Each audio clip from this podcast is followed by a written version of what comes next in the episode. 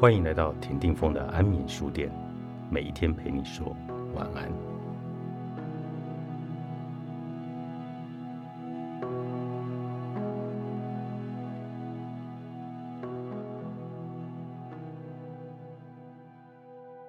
昨晚一整夜维持着清醒的觉知，在梦境与深睡中也自发的觉知各种现象的升起，并没有一个我的存在，存在的只有非常非常微细的觉知。它无来也无去，它是超越时间的，在梦境与无梦的深睡中也维持着一位。它一旦出现。晨间的冥想与深夜的冥想就没有差别了，存在的只有属于自信境界的一位觉知。当经为光明次元的活动从自信中升起时，这无言的不二觉知持续着，然后初顿次元的活动便从精细微光的次元中升起。那本觉或持续不断的觉知力，这时并没有什么改变。它只是觉知到初顿次元的肉体、房间和床。换句话说，初顿次元的活动乃是从无时间的我及自信的一位中升起的，因此并没有所谓的冥想这件事。这不二的觉知是与生俱来的，它是非常细微而又持续不断的觉察力。如果在深夜里无法维系持续不断的觉知，当初顿次元的活动升起时，我就进行几种冥想或默观的练习。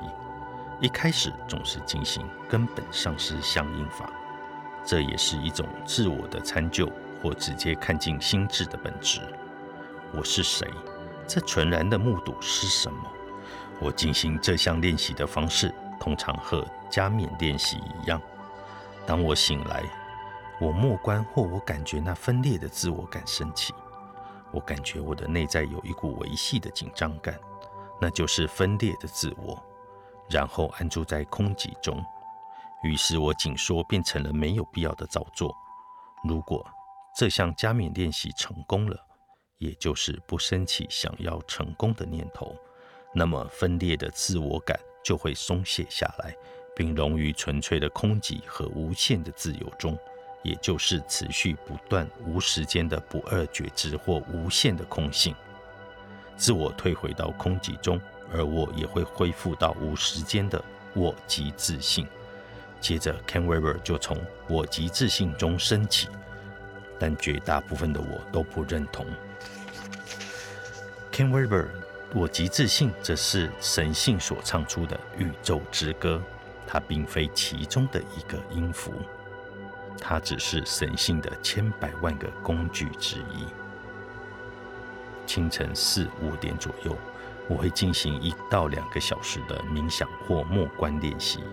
即使持续不断的觉知一直存在着，我还是继续这些练习，因为这些练习比其他任何事物都能更优美的表达出宇宙之歌。时常有人问铃木禅师：“我们为什么要打坐？”他的回答总是同样的：打坐并不是为了成佛，因为佛性一直存在于当下，你根本无法成就它。所以打坐其实是为了表达我们早已具足的佛性。虽然我已经练了二十五年的静坐，也尝试过不同的灵修练习，然而目前我所进行的只剩下贝诺法王传授的龙清心药。仁波切是现今藏密宁玛派的领袖。这些星耀包括了具名点印与文武百尊的观想，其中有一些方法是由恰独仁波切灌顶传授的，也是一位教授我大圆满法的老师。我通常以自他交换来结束正式的静坐修炼。一天里其他的时刻，我也经常在内心里进行这种观想的方法。它基本上的形式是这样的。你将众生的痛苦吸进体内，再将你拥有的平安喜乐呼出去，接收痛苦而释放解脱。